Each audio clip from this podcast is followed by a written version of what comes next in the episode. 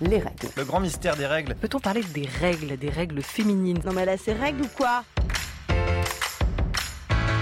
Je n'ai aucune confiance en des êtres qui peuvent saigner 5 jours sans en crever. Bienvenue dans La Menstruelle, le podcast qui respecte vos règles.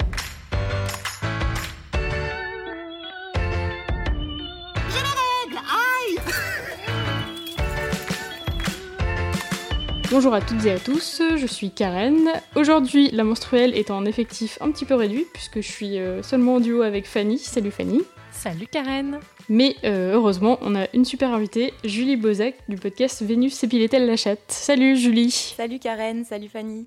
Alors, euh, Vénus épilait-elle la chatte C'est un podcast qui déconstruit euh, l'histoire de l'art occidental en proposant un point de vue féministe et inclusif. Euh, dans les épisodes qui sont sortis, tu as notamment parlé de Frida Kahlo, des autoportraits féminins et de la représentation des Noirs par les Blancs. Est-ce que tu peux nous en dire un petit peu plus sur ce qui t'a motivé à lancer le podcast, sur peut-être des sujets que tu as prévus ou ce genre de choses?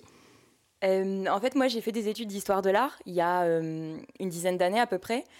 Et euh, j'avais jamais eu cette perspective féministe. Et euh, j'ai un peu jeté le bébé avec l'eau du bain parce qu'en travaillant dans le milieu du marché de l'art, j'ai trouvé ça horrible et hyper euh, sexiste et classiste. Et j'ai arrêté d'aller dans les musées pendant des années, puis ça me manquait. Et entre-temps, je suis devenue féministe. Et c'est quand je suis retournée dans les musées que je me suis rendu compte que ben, les œuvres représentaient des femmes à poil sans aucune raison et euh, énormément de scènes de viol en fait. Toutes les œuvres euh, tirées de enfin pas toutes mais une grande majorité des œuvres euh, tirées de la mythologie grecque représentent des scènes de viol. Et en fait ça m'a effarée parce que je me suis rendu compte que on avait pas on avait commencé un travail de déconstruction pour pas mal de domaines culturels en particulier la, la pop culture et la littérature. Et l'histoire de l'art il y avait un travail qui était fait mais qui était très universitaire et il n'y avait pas grand chose en vulgarisation Faire un podcast hyper intéressant. T'as lancé ça il y a combien de temps? J'ai lancé le compte Instagram il y a bientôt un an. Et, Ouais. euh, et le premier podcast est sorti en décembre 2019. Oui, c'est vrai que tu as un, un compte Instagram euh, où tu es très active aussi, où, euh, où du coup tu analyses des, des œuvres d'art. euh. Ouais, sous l'angle féministe et notamment. C'est ça exactement. Et donc bah, aujourd'hui, tu as accepté de te joindre à nous pour parler d'art, mais d'art menstruel. Euh, donc on va vous en dire un petit peu plus euh, sur ce sujet un petit peu plus tard. Mais on va commencer par le tour de table habituel. Euh, comment ça va votre cycle? Et est-ce que vous avez des recos? Euh, On va commencer par toi, Julie. Euh, ben moi, mon cycle, je suis en début d'ovulation, donc euh, c'est cool. Je saigne pas, j'ai pas mal. Euh, et je suis allée chez l'ostéo l'autre fois pour euh, complètement autre chose. Et en fait, j'ai appris un truc qui m'a fait halluciner. Euh, c'est qu'elle m'a demandé en me touchant le ventre si j'avais mal pendant mes règles. Et je lui ai dit, bah oui, c'est un enfer chaque mois. Et en fait, elle m'a expliqué que j'avais un ovaire qui était un peu en retrait par rapport à l'autre et que ça pouvait se euh, résoudre en une simple manipulation, quoi, en une séance d'ostéo. Et je lui ai dit, bah oui, Wow. faites, s'il vous plaît, allez-y, procédez. Et, euh, et du coup, elle va me le faire là dans, dans quelques semaines, donc je vous tiendrai au courant. Et, euh, et ça m'a fait halluciner parce que c'est encore un truc de, que les personnes menstruées savent pas en fait sur leur propre corps, quoi. Ouais, on avait eu un, un pote ostéo aussi qui nous avait filé une petite méthode euh, pour euh, essayer de soulager un peu les, les- les douleurs menstruelles et, euh, et pareil quoi. Enfin, c'est un, mouvement très simple qu'on peut faire toute seule chez soi et, et personne ne le sait malheureusement. Et moi, je recommande L'origine du monde de Liv Stromquist, qui est une de mes Oui. autrices préférées, qui est une Suédoise qui fait de la BD. Et bah, tout, tout ce qu'elle a écrit est vraiment génial. Mais L'origine du monde, il parle spécifiquement de la vulve et des règles, et du tabou de la vulve à travers les âges, et du fait que ça n'a pas toujours été tabou, en fait, que c'est quelque chose de à la fois très ancien, à la fois très récent. Elle fait vraiment un panorama historique, et on apprend des trucs hum, assez hallucinants, en fait. Euh, Elle commence par un un palmarès euh, des, des- des pires hommes qui sont mal comportés avec la vulve, et notamment euh, Kellogg, le gars qui a inventé les... hum, Comment ça s'appelle? Des céréales. Ouais, c'est ça, les cornflakes. et en fait, ce gars-là, il était médecin de son état et il trouvait ça euh, hyper inconvenant que les meufs aient du désir sexuel. Et donc, euh, pour remédier à ça, il leur balançait, du, hum, il leur balançait de l'acide sur le clitoris. Et il Ah. était hyper euh, content, ouais, parce qu'il disait que ça calmait vachement les ardeurs. Donc, bah ouais, normal. Ah bah tu m'étonnes. Oh là là. Ouais. C'est euh, Stromquist, c'est hyper cool et ça tombe hyper bien que tu parles du tabou des vulves parce que parce que euh, Fanny va nous en parler un petit peu après dans sa chronique. Donc c'est Oui. hyper raccord. Euh, et toi, Fanny, comment ça va? Est-ce que tu as des choses à nous recommander? Moi, alors j'ai eu mes règles la semaine dernière quand j'étais un petit peu en mode camping avec des potes. Euh, avec la, la douche et les toilettes dans la grange. Mais euh, c'était quand même très cool parce que c'était très bien organisé et tout. Donc ça allait. Mais euh, c'est surtout euh, le reste de mon corps et mon système digestif qui s'était mis en pause. Et quand je suis rentrée de vacances, j'ai fait Ah, ok. Ah. Ah. Non, non, mais je, super, super, super. Bon, voilà, les petits détails sympathiques. Mais en fait, euh, comme souvent, quand j'ai mes règles, bah, mon système digestif fait un peu n'importe quoi. Là, je pense que ça a été double combo. Et euh, quand je suis rentrée, bah, bah, d'ailleurs, Karen, tu m'as vu mardi soir, j'étais pas très j'étais un peu malade. Je, je, je ne pouvais que comprendre, ouais, ouais, et avoir beaucoup d'empathie euh, pour toi. C'est ça, c'est très sympa socialement quand tu reçois des gens et que tu dois aller aux toilettes toutes les cinq minutes. Mais bon, voilà, voilà. C'était l'instant glamour de ce podcast. Euh, et sinon, en reco, alors c'est pas forcément quelque chose en lien avec les règles, même pas du tout. Euh, C'est juste euh, ben, quand je réfléchissais, qu'est-ce que je pourrais recommander de façon culturelle générale. Pendant le, le confinement, bon, il, y a quelques, il y a quelques mois, il y a quelques semaines, ça dépend quand est-ce que vous écoutez ce podcast, j'ai relu un livre que j'avais lu il y a quelques années qui s'appelle Station Eleven euh, de l'autrice Emily St. John Mandel, c'est une autrice euh, canadienne. C'est un roman de science-fiction, enfin science-fiction post-apocalyptique de 2014, où en fait, euh, au début du livre, ça commence par une grande grippe qui tue tout le monde. Et voilà. Et il y a des petits bonds dans le temps. Et enfin, la majorité de l'action se déroule après euh, 20 ans après ça, après, euh, après cette grande grippe. Et c'est très poétique. Euh, Il y a des hommes, il y a des femmes. il y a- c'est- j'ai vraiment- J'aime vraiment beaucoup, beaucoup ce livre. Et je me dis que c'est quand même rare les livres qu'on a envie de relire. Mais celui-là, je me dis, bon, bah, peut-être dans un ou deux ans, j'aurais envie de le relire pour me replonger dans l'ambiance.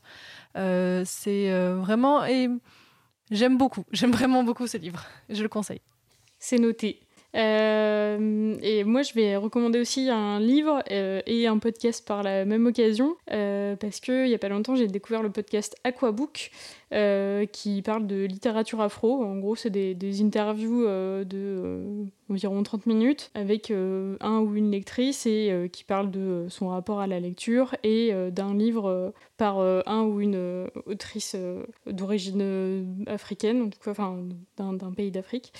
Et, euh, et donc, dans, dans l'épisode 8, euh, il y a eu une invitée qui a parlé du livre Règles douloureuses de Kopano Matloa, qui est une écrivaine sud-africaine. Et euh, l'héroïne, c'est une jeune femme qui souffre d'endométriose. Donc, donc ça parle beaucoup de ça et elle se lance dans la médecine parce, que, parce que son but, enfin, elle se lance dans la médecine, je pense, de manière altruiste, mais aussi dans l'espoir de trouver euh, un ou une collègue qui acceptera de lui faire une hystérectomie parce que, parce que ça l'a fait énormément souffrir. Et, euh, et donc voilà, ça a l'air euh, très très intéressant. Donc pour le moment, j'ai juste euh, écouté le podcast et, et j'ai j'ai mis le livre sur, dans ma liste de livres à acheter. Mais en tout cas, c'était déjà hyper intéressant d'en entendre parler. Et j'espère vous reparler tout bientôt du livre plus en détail. Voilà. Les règles, boum Voilà, et là, oups, on a perdu 200 000 auditeurs. Alors, euh, on va revenir au sujet du jour. Donc, comme je disais, euh, on va parler de la représentation euh, des règles dans l'art, de- d'art menstruel. Et on va le voir un peu plus tard, euh, c'est un courant ou un mouvement, je ne sais pas exactement comment décrire l'art menstruel, mais en tout cas, ça a commencé seulement à la fin du XXe siècle. Du coup, Fanny, je te pose la question, qu'est-ce qu'il en est de la représentation des règles avant? Alors, euh, surprise, pas grand-chose. Euh, même euh, avant les années 50, bon, je n'ai pas pu faire des recherches très très très approfondies, j'ai pu regarder que ce que je trouvais sur Internet, mais j'ai l'impression quand même qu'avant les années 50, pour ce qui est de la représentation des règles dans l'art, il n'y a pas grand-chose. Alors pour cette chronique, euh, je me suis d'abord intéressée à la représentation du sang, déjà du sang, en général dans la peinture. Euh, ça par contre, oui, on en trouve pas mal euh, du sang. Alors déjà de façon très très euh, originelle, je sais pas oui, on peut le dire comme ça. On Oui. peut penser au rouge dans les peintures préhistoriques.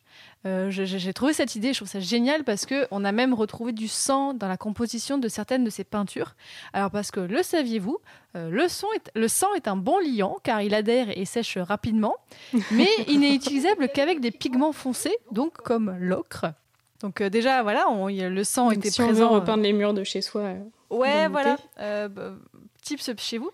Euh, mais tout au long de l'histoire de l'art, on représente beaucoup le sang, notamment dans des scènes religieuses, on voit avec les sacrifices humains ou animaux, euh, les scènes bibliques, la scène avec un C, euh, la passion du Christ, les martyrs, et on représente aussi beaucoup le sang dans les scènes de guerre, de massacre, d'exécution, bref, le sang fascine.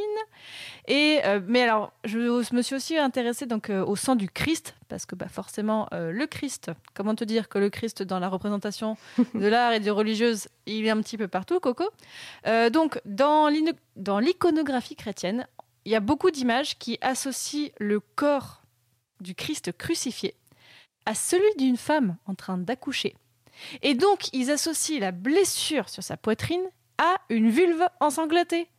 Et oh. aussi, il y a même des, représentations où le sang qui s'écoule par la plaie du Christ se perd entre ses cuisses. Et alors, je ne sais pas si vous avez remarqué, mais le Christ a toujours les cuisses bien serrées, un peu comme les vierges.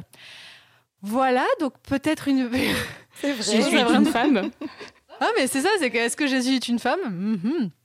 Et même, alors au 14, alors bien sûr, euh, bon, moi je fais un podcast sur le Moyen-Âge, donc forcément, comme j'ai un petit peu regardé de ce côté-là, au 14e siècle, on représente la plaie du Christ toute seule, voilà, elle a sa vie elle-même, et ça a vraiment une forme d'amande.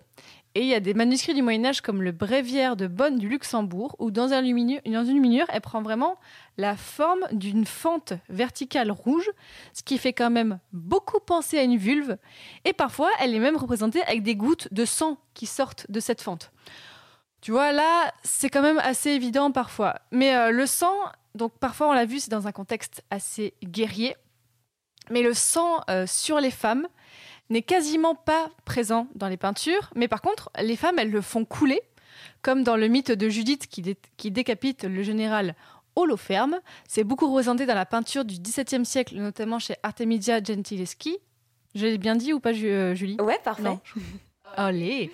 Ou alors on, voit encore la sainte Agathe, c'est une martyre chrétienne du IIIe siècle, qui elle en fait, alors la pauvre, elle s'est fait torturer et alors désolée par avance, en fait elle s'est fait couper les seins euh, et donc, bah, les artistes, forcément, ce genre de scène ont bien euh, aimé la représenter. Donc, en fait, voilà, on voit une femme avec du sang qui coule d'elle, mais quand même de façon un petit peu euh, enfin pas, pas c'est pas du sang à flot. Alors par contre, j'ai aussi regardé euh, dans le cas au Moyen Âge, Jeanne d'Arc, elle incarne souvent la femme combattante, mais euh, selon en fait un, jeune historien que j'ai interviewé notamment dans l'épisode 39 de mon podcast, Jeanne d'Arc, elle est jamais peinte euh, blessée ou en train de saigner dans la peinture, même après le Moyen Âge, hein. et on voit aucun écoulement ou tache de sang qui vient d'elle. Là, on peut faire le lien avec la figure de la virginité, parce que euh, d'ailleurs, en fait, il y a une source de l'époque du Moyen Âge qui est citée par euh, les historiens André et Georges Duby euh, dans leur ouvrage sur les procès de Jeanne d'Arc. On aurait dit de Jeanne d'Arc à l'époque qu'elle n'a jamais eu, je cite, la maladie secrète des femmes. voilà, voilà. Alors par contre, on a pu représenter les femmes avec un autre, un autre fluide corporel un peu connu, le lait. Hein? Parce que dès le Moyen Âge, par exemple chez Caravage ou alors chez Rubens, dans le tableau La naissance de la Voie lactée, on voit en fait du lait jaillir d'un sein. Alors je vous incite à aller voir ce tableau. On dirait vraiment qu'elle a un, je sais pas, un pchit géant qui lui sort du sein avec du lait. Un petit pistolet à eau. Et donc là, c'est le fluide qui est un petit peu bah, l'inverse des règles parce que ça représente la maternité, ça a une forme de puissance et tout ça. Alors par contre, si on va un petit peu plus tard dans l'histoire, au 19e siècle, on va représenter le sang et euh, les transfusions de sang. En fait, alors, dans un article de 2010 de la revue Transfusion clinique et biologique, je suis sûre que vous n'avez jamais assez lu cette, cette revue, il faut que vous la lisiez. Donc, c'est un article qui est disponible en ligne, en accès sur Academia. Un monsieur qui s'appelle Bruno Danic précise qu'au au 19e siècle, il y a beaucoup de receveurs dans les tableaux qui sont représentés comme étant des femmes. Ce qui peut s'expliquer de plusieurs manières, parce que les femmes pouvaient avoir besoin de transfusion en cas d'hémorragie après l'accouchement. Et aussi, apparemment, on commence à représenter des femmes sous l'influence du courant artistique romantique. Et aussi, à partir du 19e siècle, il est possible et un peu plus décent de représenter des femmes dans une telle situation où elles se permettent de, oh là là, quelle audace, représenter au moins un bras dénudé pour recevoir la transfusion. Donc effectivement, on n'avait pas trop de problèmes pour représenter le sang dans l'art, mais on va le voir, en fait, bah, le sang menstruel, c'est autre chose, et c'est qu'à partir du XXe siècle qu'on commence à le représenter. Waouh Mais alors, euh, je me je reviens sur, euh, sur ce que tu as dit au début sur, euh, sur le, le Christ, et, enfin le lien entre le Christ et les vulves. Tout ça, c'est des, des interprétations qui sont qui sont faites aujourd'hui ou euh, Je enfin, pense, oui, mais il y a Est-ce quand même. que c'est euh, vraiment crédible C'est pas de la surinterprétation ou ce genre de choses? Bah, il y a aussi le fait que euh, Jésus n'est rarement représenté comme quelqu'un de viril. Euh, peut-être que Julie, tu des choses à se dire dessus. Mais en fait, on voit qu'il y a beaucoup de liens, on peut faire beaucoup de comparaisons entre la façon dont Jésus est représenté et dont les femmes étaient représentées. On, ne sexualise pas, on ne présente pas le Jésus, en tout cas en général, dans une position très dominante et tout ça. C'est quand même, c'est une personne un peu éthérée, donc peut-être à rapprocher des femmes. Donc moi, pour moi, la comparaison, elle n'est pas si, euh, pas si euh, étonnante que ça. Et peut-être, bon, clairement, je pense pas que c'est des comparaisons de l'époque, mais ça me semble, ça me semble intéressant en tout cas comme angle. Bah, euh, moi, je trouve ça génial. J'avais jamais entendu parler de ça, mais, mais c'est pas étonnant en fait, parce que bah, tu l'as dit, Fanny, c'est hum, le, le- le sang des règles. Enfin, les règles en général, c'est vraiment un impensé euh, de l'histoire de l'art, quoi, jusqu'au XXe siècle. Enfin, on, on va y venir. Mais du coup, dans tous les impensés de l'histoire de l'art, il y a souvent cette idée de les représenter dans les époques anciennes par des allusions. Donc c'est peut-être une surinterprétation je ne connais pas assez pour vraiment rentrer dans les détails, mais en tout cas, ça serait cohérent avec euh, d'autres choses comme la maternité, par exemple, euh, qui commence vraiment à être représentée au 19e, 20e siècle, mais avant, elle est suggérée. C'est-à-dire qu'avec nos yeux d'aujourd'hui, quand on regarde euh, les tableaux, on ne comprend pas. Mais les gens à l'époque comprenaient. Donc il n'est pas impossible, effectivement, que ce soit une allusion aux règles. Et sur ce que tu dis, Fanny, sur le, fait que le Christ n'est pas représenté de façon virile, c'est tout à fait ça. Il incarne vraiment la, la, la soumission, entre guillemets, de l'humanité Mm. au pouvoir divin. Donc c'est normal en fait qu'on n'ait pas des représentations euh, viriles, puissantes, mais en même temps, il incarne quelque chose qui transcende le corps. Donc finalement, son corps est pas très important et c'est aussi de là que vient le, le tabou du corps euh, qui persiste encore hein, dans la religion chrétienne. Oui, et du coup, du coup, c'est ce qu'on disait, le, le sang menstruel, il est euh, même encore aujourd'hui euh, tabou, mais pour le coup, dans l'art, ça s'est euh, un petit peu amélioré, on va dire, là-dessus. Et donc concrètement, ça a commencé dans les années 50-60. Est-ce que vous avez une idée de ce qui, dans les années 50-60, fait que c'est propice justement au développement de, de l'art menstruel? La libération des femmes, peut-être en général, non? Je sais pas. Enfin, enfin, même si libération est un énorme mot, mais euh, pas, déjà, je- le fait que les femmes puissent avoir plus accès à tout ce qui est artistique euh, Ouais. peut aider. Euh, du coup, qu'elle parle de sujets qui leur est propre. Ouais, ça commence à ce moment-là. En fait, il y a une. Enfin, dans, tout le monde occidental, les, femmes, pendant euh, la Seconde Guerre mondiale, ont occupé des rôles qui étaient jusque-là réservés aux hommes. Et en fait, après la guerre, il y a une espèce de retour à l'ordre euh, hyper euh, hétérocentré, basé sur la famille. Et il y a l'émergence de la figure de la femme au foyer. Euh, qui est certes aidée par tous les progrès euh, de l'électroménager et tout, mais en fait les femmes se rendent compte que même si elles ont un frigo et une machine à laver, euh, quand même globalement elles sont perdantes quoi. Donc il y, a- une forme de prise de conscience. ouais c'est ça à partir des années 50-60. euh, au même moment que l'émergence de cette figure de la femme au foyer. Et ça commence d'abord en littérature. En France, il y a Simone de Beauvoir et aux États-Unis, c'est Betty Friedman. Et en fait, ça se traduit assez vite euh, dans le travail de certaines femmes artistes, et c'est le début de ce qu'on appelle l'art féministe. Et il y a aussi aux États-Unis spécifiquement la publication de euh, Our Body Ourselves en 1971, euh, qui est révolutionnaire en fait à l'époque. On est dans, dans une espèce toujours de tabou du corps féminin, enfin féminin, de l'utérus, de la vulve et tout ça. Et là, c'est vraiment un manuel d'auto-exploration, d'auto-observation, qui parle de règles, qui parle de santé sexuelle, qui parle de contraception. C'est écrit par un collectif. euh, donc en fait, c'est vraiment les meufs qui prennent en charge leur propre corps, leur propre santé, et qui diffusent ça sous forme de, je crois que c'est des fanzines au début, enfin je suis pas sûre, mais c'est vraiment quelque chose d'associatif, de, super euh, révolutionnaire en fait. Et ça, ça a eu énormément d'influence sur l'art féministe euh, nord-américain euh, à partir des années 70. Et donc les premières, les premières performances qui montrent le sang menstruel, alors on parle beaucoup de celle de Valley Export qui s'appelle euh, Menstruation, du coup, qui a été faite a priori vers 66-67, mais donc la vidéo, euh, la vidéo est perdue a priori. Et donc dans, dans Menstruation, elle euh, c'est Valley Export, donc elle est filmée par sa sœur et euh, elle urine nue sur un tabouret au moment de ses règles. Ça doit être, enfin c'est déjà je trouve enfin hyper hyper puissant quoi de faire ça publiquement et, filmé. Et il y a aussi l'artiste japonaise Shigeko Kubota qui fait Vaginal Painting, où là, elle a un pinceau pendu, à, pendu à son vagin et a peint en rouge en, se déplaçant. Et enfin, ouais, déjà, c'est.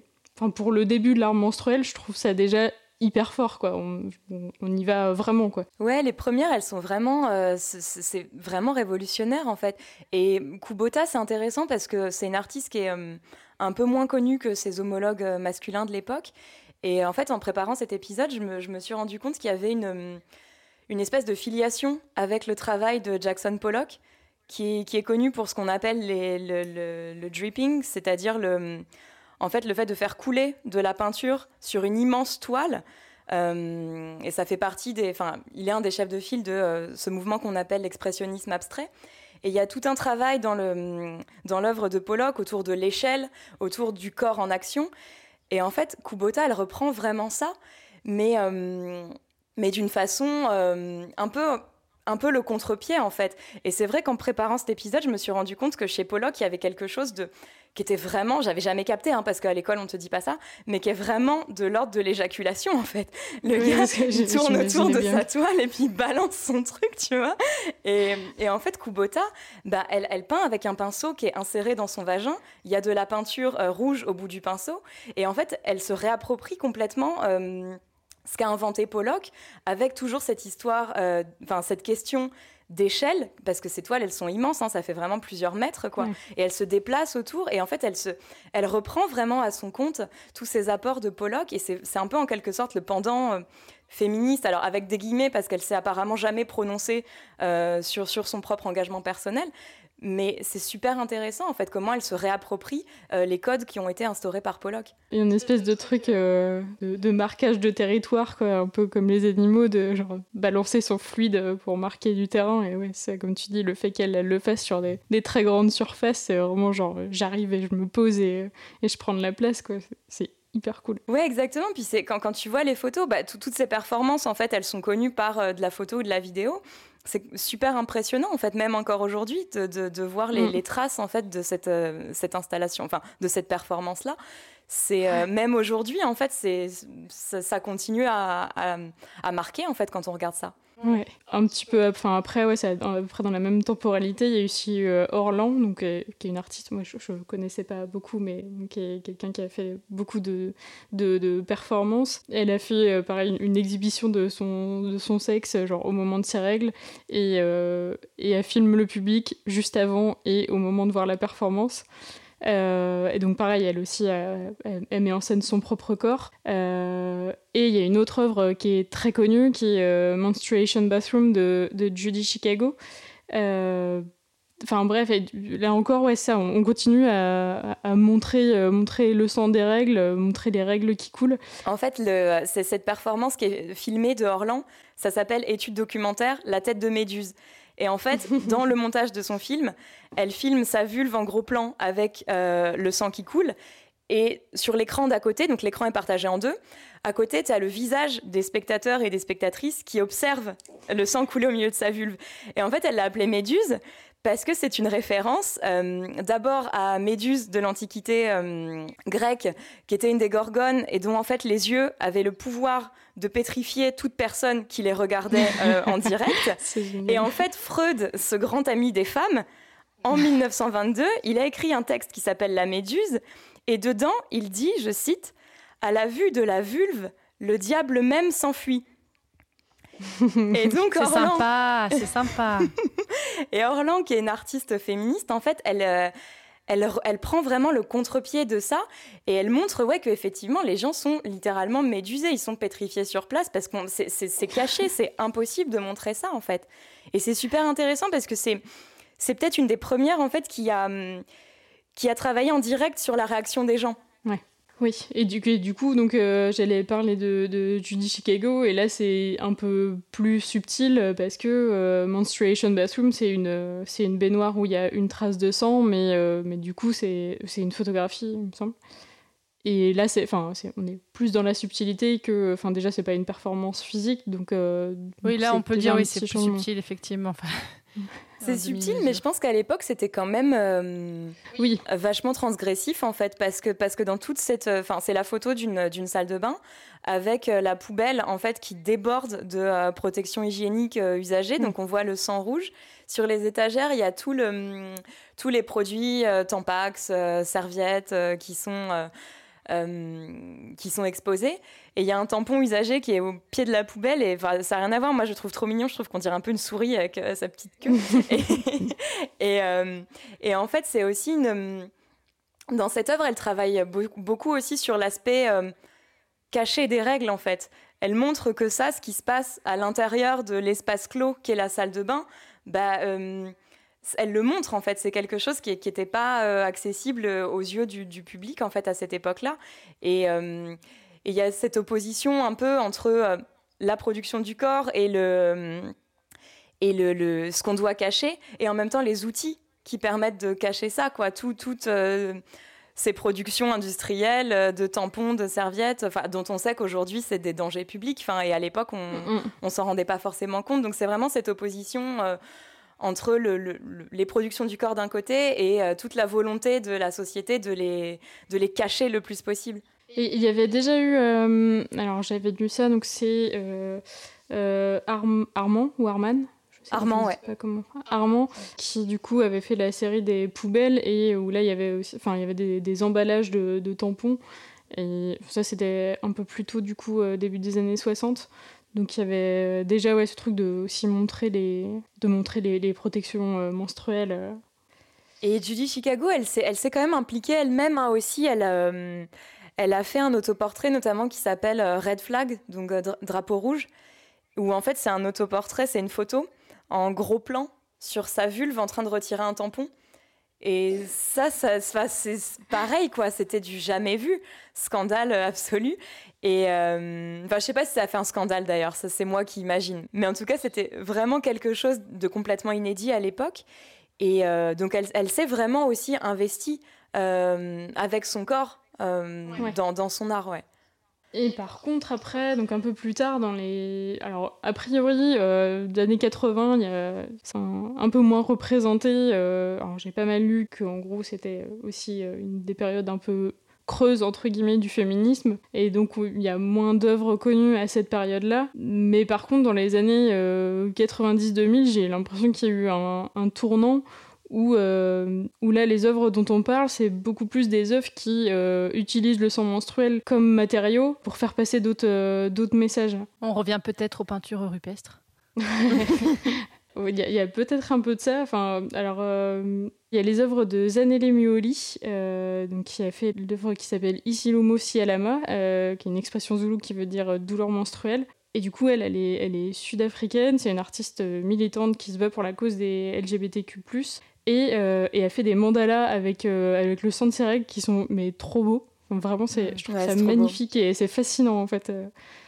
Euh, elle a expliqué, elle, qu'en gros, il y a deux niveaux dans, dans ses créations. C'est que d'une côté, elle veut se, se, servir de, de, son propre sang menstruel, de bah, du coup lever le tabou là-dessus, montrer que, que c'est quelque chose qui arrive à, à toutes les femmes, et alors que ça a été ça a été réduit à quelque chose de sale par la, par la culture euh, occidentale. Et euh, à un niveau un peu plus, euh, un peu plus profond, elle sert de, de, son sang pour, pour parler des, des, viols correctifs qui du coup sont encore, enfin, encore pratiqués. Et oui, en fait, le, le, titre de cette série, Isilumo Sialuma, c'est une expression zoulou qui signifie douleur de règles. Euh, et, en fait, elle joue sur le, double sens de. Enfin, elle joue.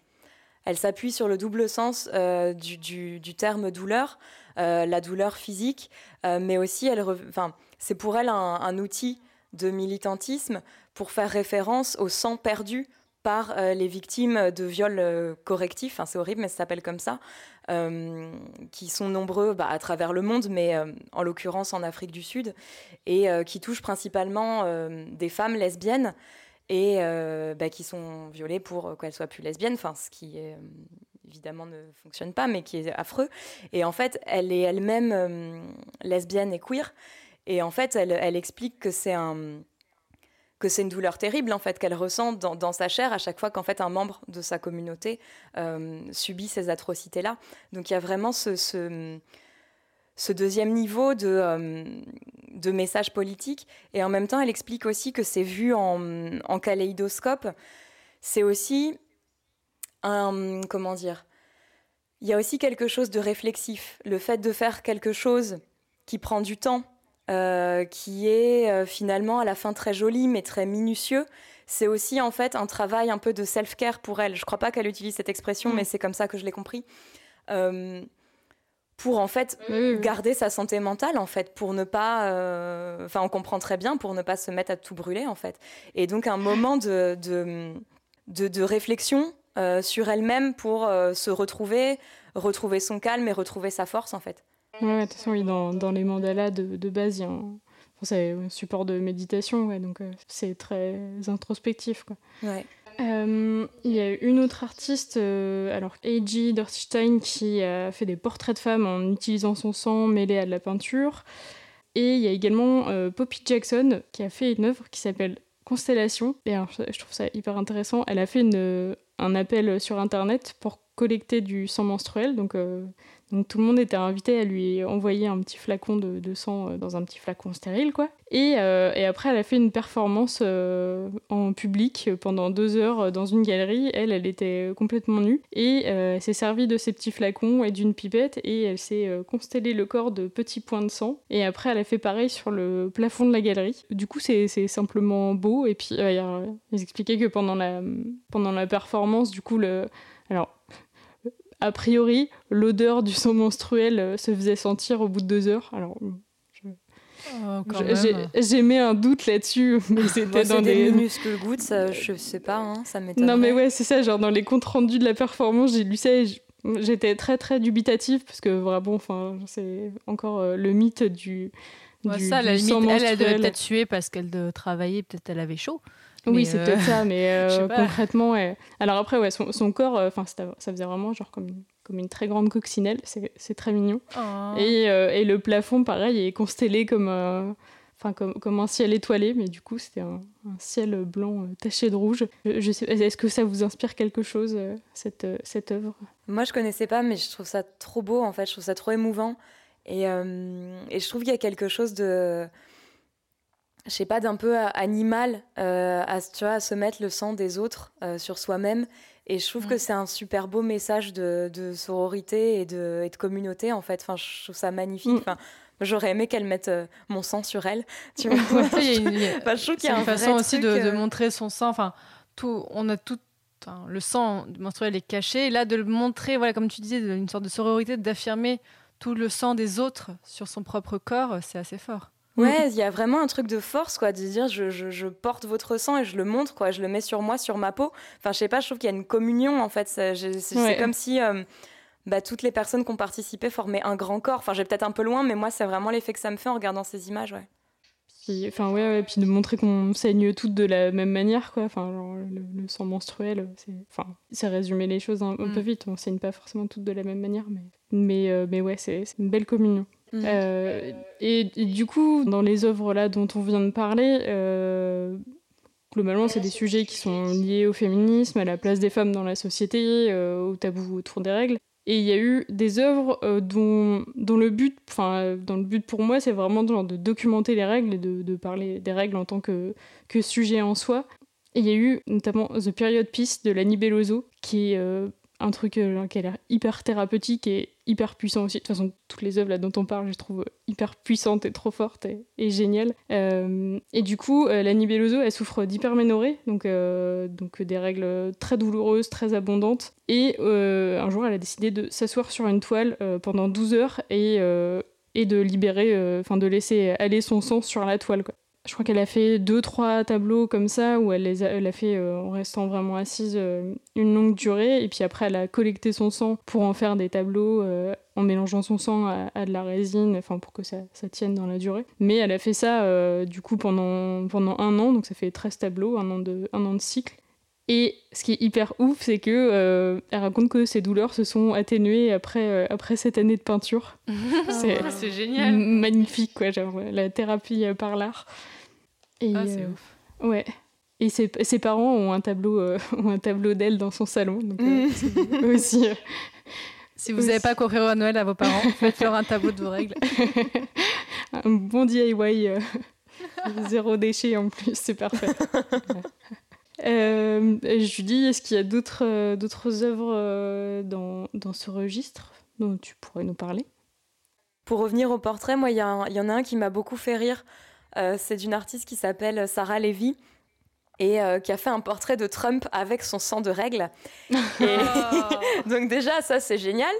Et euh, la petite histoire derrière, c'est qu'en fait, euh, Trump était invité sur un plateau télé animé par Megyn Kelly, qui, selon lui, lui a posé des questions très méchantes. Euh, et donc, pour expliquer la méchanceté euh, soi-disant de cette femme, il lui a dit que euh, c'est sûrement parce qu'elle devait être en train de saigner de son whatever, donc de son machin, on sait pas quoi. Ouais, oh. Donc la grande classe, comme d'hab. Et euh, en fait, du coup, Sarah Levy a fait ce portrait euh, de Trump avec son sang de règle en réaction à cette sortie hyper classe. Et euh, elle l'a appelé Whatever. Et le sous-titre, c'est Bloody Trump. Yes. Ah, en plus, ça le génial. portrait, il est génial. Ça, ça le montre très bien, euh, lui qui est toujours genre rouge de colère, quoi. Là, ça, c'est oui. parfait, quoi. il a- il- ouais, ça pouvait pas être plus réaliste, j'ai l'impression. Euh, sinon, dans, les œuvres qui, euh, documentent, euh, il y a les mouchoirs menstruels de Laetitia Bourget qui sont, assez connus. Ça, se rapproche aussi un peu de ce qu'a fait. Euh, J'ai perdu son nom déjà. De, de Gina ce qu'a fait Payne. Elanie Belloso. euh, parce que du coup, elle, a, euh, elle aussi, elle a documenté son cycle pendant très longtemps. Et euh, donc, elle a utilisé des, des petits, mousse- des petits mouchoirs, en- du coup, en guise de, de- de protection. Et, et elle, les a, elle a fait une énorme fresque avec tout ça. donc, il y a euh, 700 mouchoirs qu'elle a fait, classés par mois. Et, euh, et c'est genre le, journal intime de, de- des cycles de son corps et de son activité artistique, parce que du coup, c'est devenu aussi son, travail d'artiste euh, en même temps. Et c'est pareil, il y a un espèce de truc euh, méditatif, hyper imposant, et un, espèce de, travail somme sur les règles. Et je, je trouve ça hyper intéressant, de coup, de de servir de enfin pour ces artistes là de se servir de leur pratique artistique pour s'accommoder euh, d'un truc qui est, euh, qui est pas toujours un, plaisir quoi Ouais, puis il y a quelque chose, c'est super impressionnant quand on regarde l'installation dans son ensemble, enfin, le, le- le mur en entier. En fait, on n'a pas du tout l'impression que c'est euh, euh, anarchique et hasardeux comme, euh, comme, un, comme des règles, en fait, comme l'image qu'on se fait des règles. En fait, c'est souvent très géométrique. Ça fait beaucoup penser au. C'est un nom que j'ai oublié, mais les tests euh, avec des taches de d'encre. Ouais, c'est ça. Qui ressemble, on voit toujours un papillon au final, mais euh, mais il y, a- il y a quelque chose de très, euh, très, très symétrique en fait. Et c'est vrai que c'est assez euh, impressionnant et apaisant en même temps à regarder. Et Ouais. Il y a aussi, euh, enfin moi je connais assez mal son travail, mais il y a, aussi une, euh, si j'ai bien compris, une préoccupation du, recyclage en fait dans son travail, de recycler ce que produit son corps et qui est euh, socialement inacceptable, dégoûtant, machin. Et elle travaille aussi avec ses excréments. Et j'ai vu qu'elle faisait. Enfin, en fait, c'est trop bizarre quand, quand, au début, quand tu lis le truc. Et en fait, les images sont incroyables. En fait, elle a fait des sculptures de, euh, de petites. euh, Enfin, qui sont des reproductions de petites statuettes préhistoriques Ah qu'elle a, euh, qu'elle a conservé en fait dans de la résine. Et c'est trop beau en fait. et il y a vraiment une réflexion autour de, des- des rebuts, des déchets de son corps qui sont décrétés comme tels socialement, mais qu'elle, elle réutilise. Mais en plus il y a ce truc là aussi autour du sang menstruel quoi c'est enfin euh, le sang menstruel c'est euh, aussi un peu dans, dans la société le, le sang qui est- qui te montre que t'as pas été fécondé et que donc euh, donc c'est enfin Oui, c'est du le- sang gâché. être reconstruit ouais ça a servi à rien et voilà quoi Tout ça euh, pour ça. c'est du coup c'est encore plus fort d'en faire quelque chose quoi il y a une autre euh, y a une autre artiste euh, Vanessa Tiengs qui a, qui a créé en plus elle appelle ça les plus c'est hyper joli comme nom où euh, pareil du coup elle, interroge justement toutes ces symboliques autour du sang menstruel euh, donc euh, que, euh, que ça parle de de, fertilité, de, de, de tabou, de, douleur pour les femmes à concevoir. Enfin, il y a, y y a une une grosse réflexion derrière sur les règles en elles-mêmes et la vision qu'on en a et, et le, le, sens qu'il peut y avoir à ce, à ce sang. Quoi. Hmm. Et c'est aussi hyper joli. Alors, un, autre angle, du coup, de, enfin, une autre, un autre secteur de l'art menstruel, on va dire, euh, il y a les protections menstruelles utilisées comme support artistique. Euh, et du coup, il y, a, en a une qui est hyper connue, c'est euh, Anoiva, la fiancée de Joana Vasconcelos, qui a un grand lustre euh, constitué de 25 000 tampons hygiéniques. C'est fou. Ils sont propres ou utilisés? Non, ils sont tout blancs. Ils sont pleins de chlore. ça aurait été encore plus cool de faire ça avec des tampons usagés, mais j'imagine que c'est peut-être euh, techniquement un peu moins réalisable, surtout pour euh, une sculpture de 6 mètres, 6 mètres de haut. c'est vraiment énorme. Hein. Ouais, en fait, Johanna Vasconcelos, elle a participé à. C'est un programme qui est mis en place depuis quelques années au château de Versailles d'artistes contemporains qui expose des, des œuvres monumentales au sein du château et des jardins. Et en fait, c'est cette œuvre-là, ce, ce, grand chandelier, c'est pas un chandelier, ce grand lustre en tampon, euh, était prévu et n'a pas été exposé. Et euh, L'équipe du château de Versailles dit que c'est pas de la censure et qu'il faut pas crier à la censure et que euh, le choix euh, des œuvres se, fait en partenariat avec les artistes et que euh, c'est une discussion et que pour les autres aussi il y a des choses qui n'ont pas été retenues et tout. Mais là c'est quand même assez intéressant que ce soit cette œuvre-là précisément qui soit pas choisie. Et d'ailleurs, Johanna Vasconcelos s'est exprimée plusieurs fois dans la presse et elle, elle expliquait bien que c'était pas vraiment une discussion, c'est qu'on lui avait dit ça ne sera pas exposé. Et, euh, et je trouve que c'est, c'est, récent, hein, ça c'était dans les années 2000, euh, voire même 2010, je sais plus exactement l'année. Mm.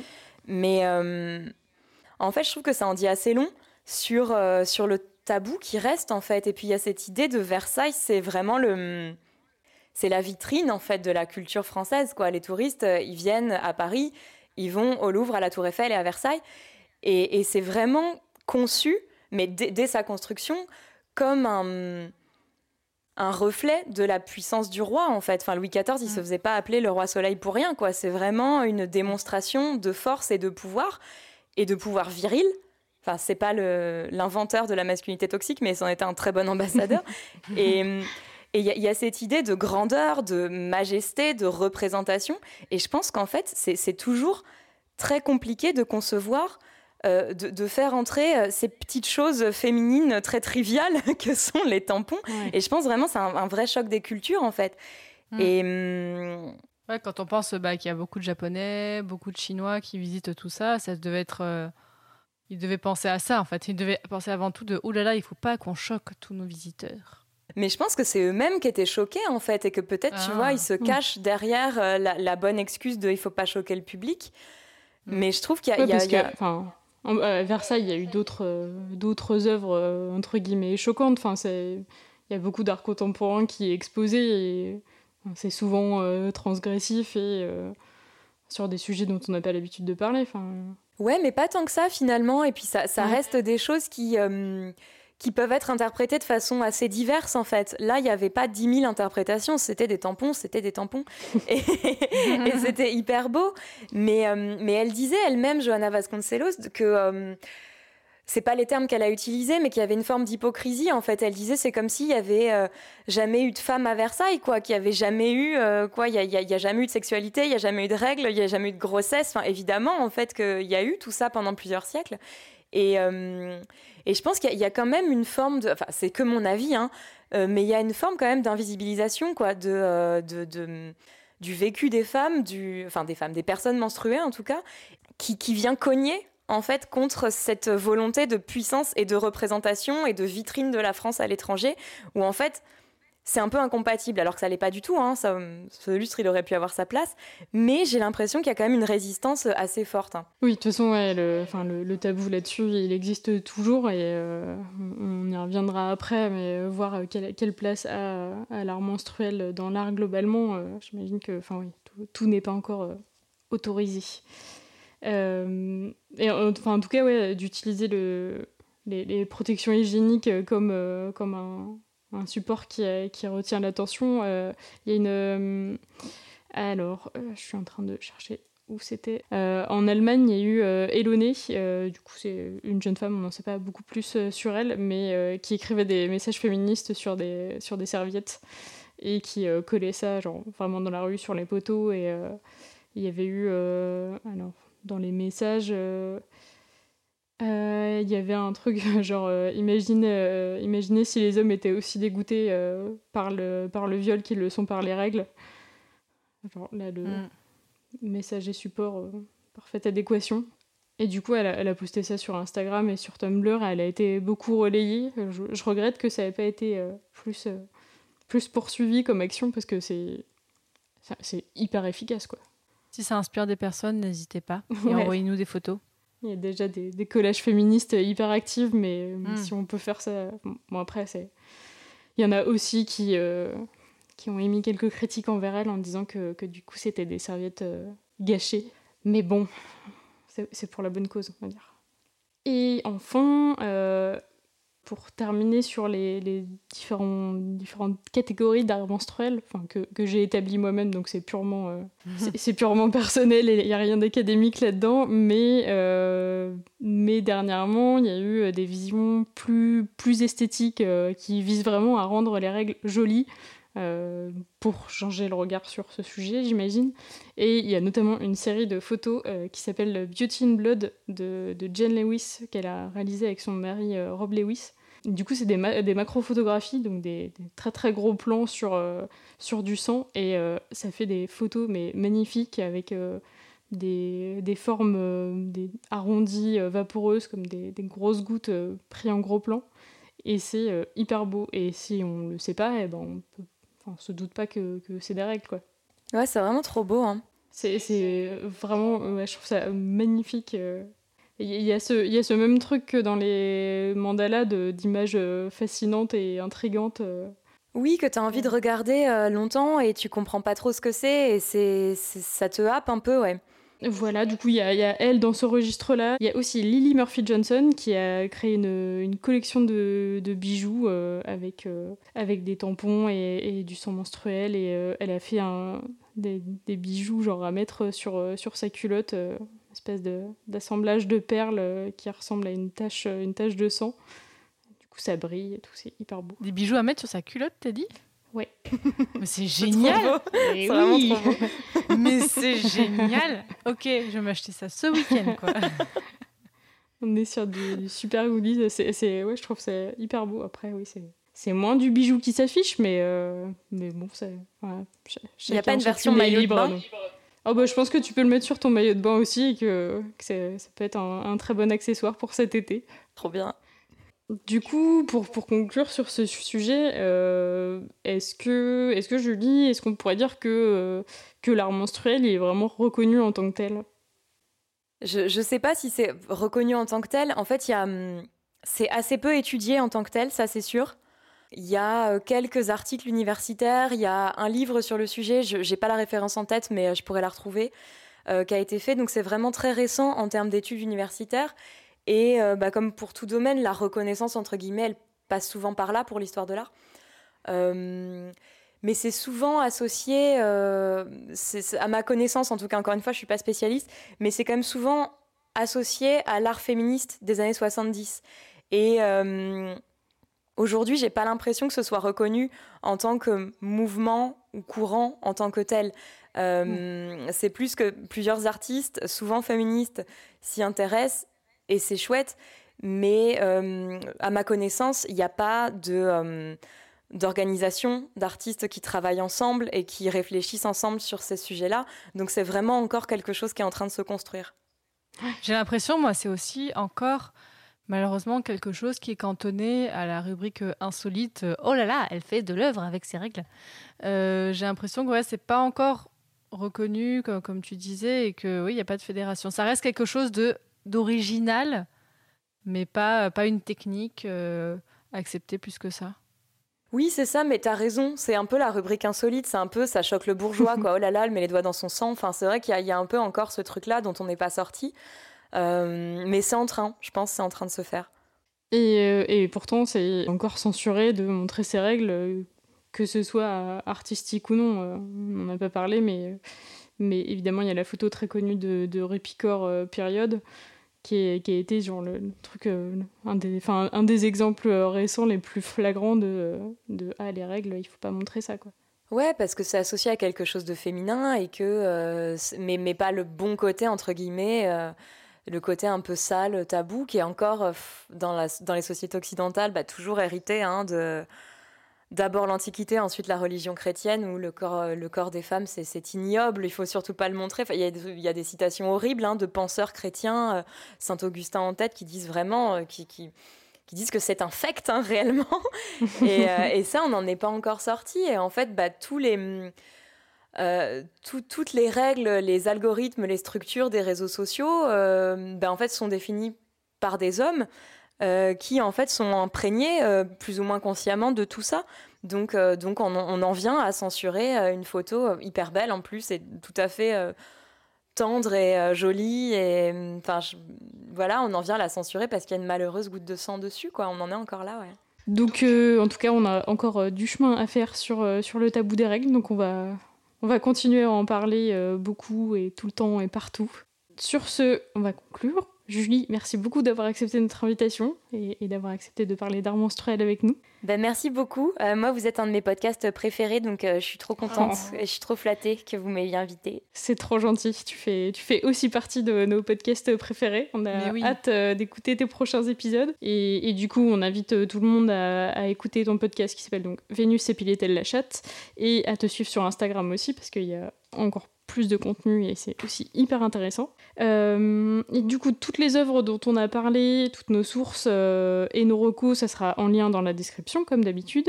Et sur ce, on vous dit euh, d'abord merci de nous avoir écoutés et rendez-vous à la prochaine pleine lune. Salut Salut Salut une petite minute, ne partez pas tout de suite. D'abord, j'espère que vous avez apprécié cet épisode. On a enregistré à distance, euh, donc le son n'est pas optimal, désolé pour ça. Et deuxième chose, après l'enregistrement, on a continué à discuter avec Julie, qui nous a livré une autre réflexion sur l'art menstruel, qui est très très très intéressante, donc euh, je vous la fais écouter tout de suite.